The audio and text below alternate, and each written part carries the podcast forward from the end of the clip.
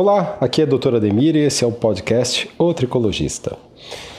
Ontem eu tive a oportunidade de ministrar um curso que eu faço sempre. É, antigamente eu fazia ele presencialmente, mas as ferramentas digitais hoje permitem que esse curso seja feito online ao vivo. Para algumas pessoas é possível assistir esse curso gravado quando não consegue assistir o, o ao vivo. É, mas eu gosto da interação desse curso, então, via de regra, eu faço ele ao vivo porque eu entendo que ele tem um, um, um tema que leva a uma discussão bastante ampla.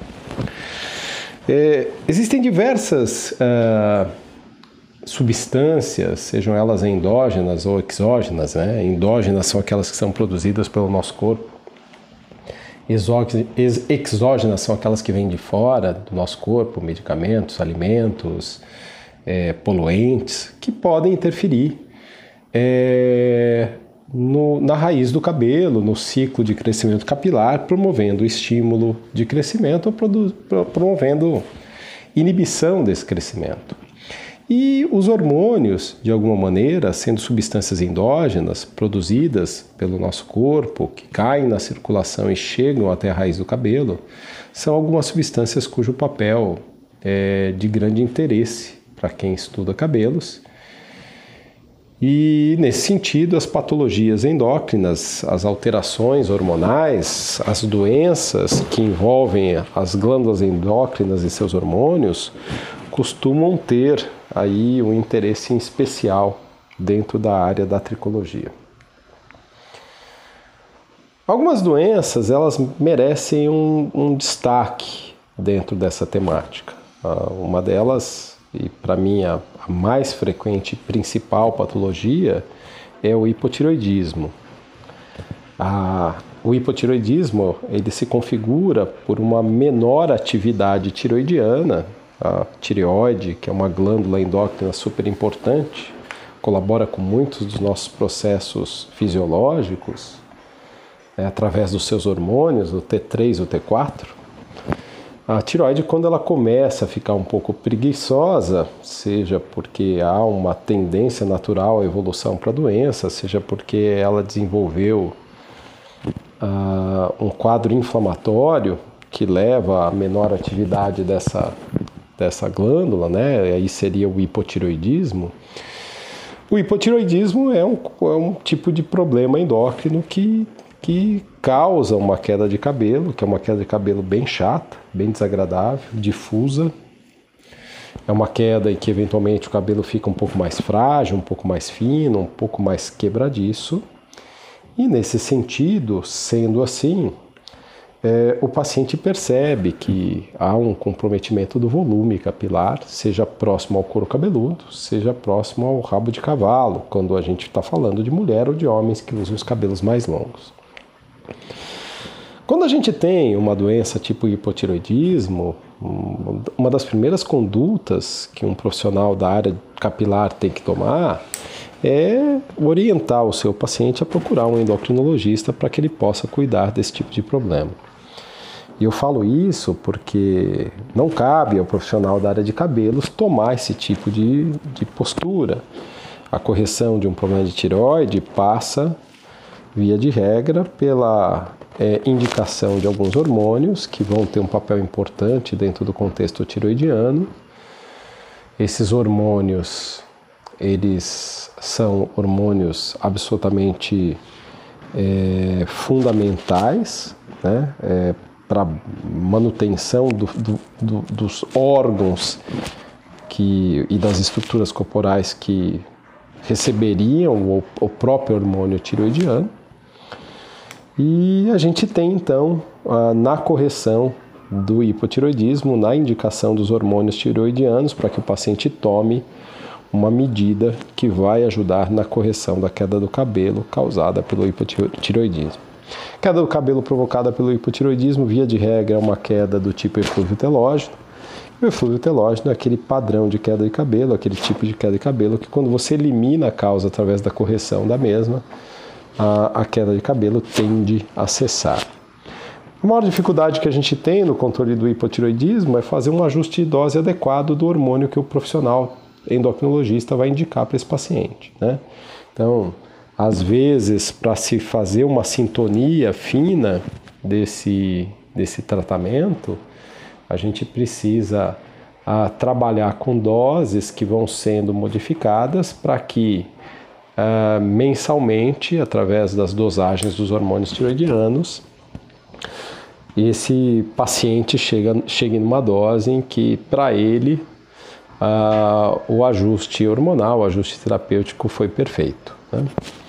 Mantido isso por um tempo, é importante lembrar o paciente que ele tem que fazer o, acompanhamento endocrinológico, que não adianta achar que vai receber uma dose e uma vez que ele receba essa dose, essa dose é única, né? é uma dose eterna, assim como tratamentos para pressão arterial, para diabetes, para doenças reumáticas, ah, o ajuste de dose da, dos hormônios tiroidianos ele tem que ser feito com uma periodicidade. Na verdade, o que é feito são exames, quem sabe semestrais, anuais, onde se avalie a, a performance do tratamento hormonal proposto e uma vez que esse tratamento hormonal proposto ele tem aí um, um, um controle a cada exame, bacana, tá, tá controlado? Tá controlado, não se muda nada. Mas tem pacientes que eventualmente aquele tratamento que está sendo proposto naquela dosagem acaba sendo muito forte. E aí o, o, o endocrinologista ele precisa fazer um ajuste de dose a menos ou que o tratamento ele acaba tendo que ele, ele começa a ficar um pouco mais fraco e o paciente tem que passar por um ajuste de dose a mais. Né? Qualquer uma dessas condições de perda de ajuste dos hormônios tireoidianos num paciente cujos folículos pilosos são mais sensíveis às alterações tiroidianas, podem fazer com que um dos primeiros sinais de desajuste do tratamento hormonal da tireoide seja a queda de cabelo. Então, a queda de cabelo acaba virando um termômetro que o paciente utiliza para fazer uma leitura de que a sua tireoide está entrando dentro de um processo de uma eventual descompensação. Então, esse é um ponto bastante importante que a gente tem que levar em consideração. Ah, algumas outras patologias endocrinológicas também têm um papel importante. Né? e poderão ser tratadas em outros uh, áudios que a gente vai gravar. Mas eu queria já me antecipar e citar, por exemplo, a síndrome dos ovários policísticos, que envolve um conjunto de hormônios e esse conjunto de hormônios pode ter algum grau de alteração. Eu gostaria de de repente citar aqui a hiperprolactinemia, que está associada ao aumento do hormônio, da, da produção de hormônio prolactina, é uma disfunção da hipófise e eventualmente isso também pode causar queda de cabelo. Doenças que envolvam a, as glândulas adrenais, né? então hiperandrogenismo, aumento da produção dos hormônios masculinos pelas, pelas adrenais, são as glândulas que ficam acima do rim, é, podem causar queda de cabelo, aumento de oleosidade. E a gente tem também, é, dentro daqueles hormônios que são produzidos, do grupo de hormônios que são produzidos pelas adrenais, as disfunções de cortisol. Né? Cortisol que é um hormônio absolutamente é, valorizado como um hormônio associado ao estresse, mas cuja função dele é ajudar o nosso corpo a ter uma boa adaptação ao meio.